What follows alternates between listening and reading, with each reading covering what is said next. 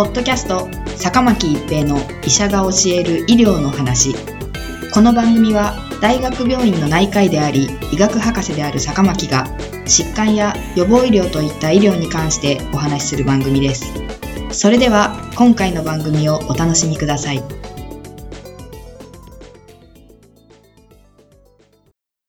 皆さんこんにちは坂巻一平です。ポッドキャスト坂巻一平の医者が教える医療の話。今回は新型コロナウイルス療養期間の短縮です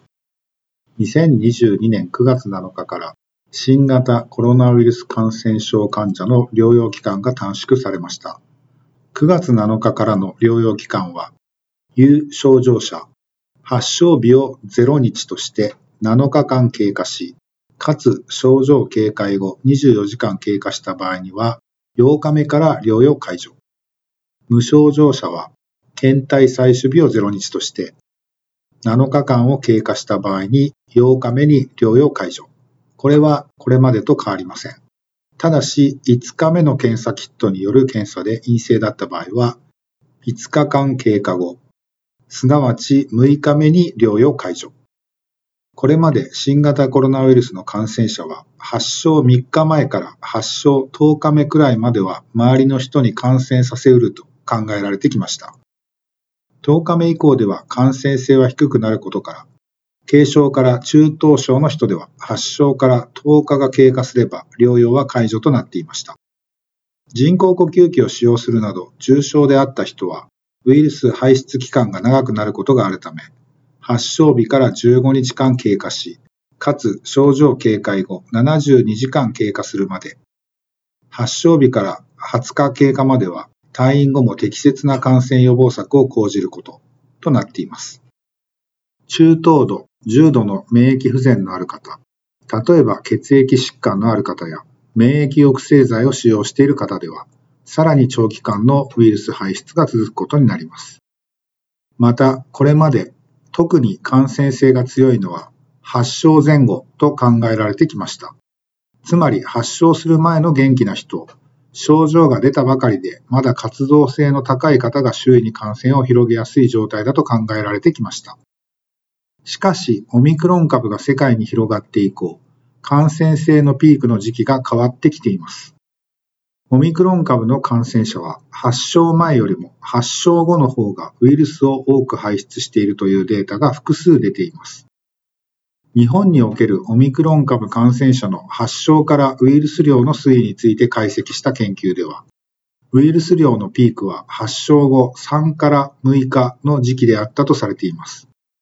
同様に川崎市の調査でも、発症前に新型コロナウイルスが検出される症例は少なく、発症後になってから検出される症例が多いことが報告されています。つまり、オミクロン株ではこれまでよりも症状が出ている人からの感染が多くなっていると考えられます。しかし、オミクロン株では発症時は喉の軽い違和感などごく軽い症状のこともあり、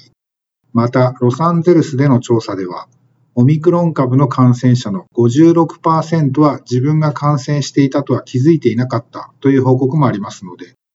自分が発症して周りに感染を広げていることに気づいていない人も実際には多いと考えられます。オミクロン株では感染性のピークが発症前後から発症後3から6日にずれていることが分かりました。では、オミクロン株の感染者はいつまで人に感染させうるのでしょうか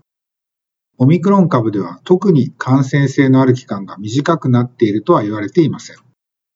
感染性のある期間の推定には培養で生きたウイルスが分離される期間が用いられることが多いですが、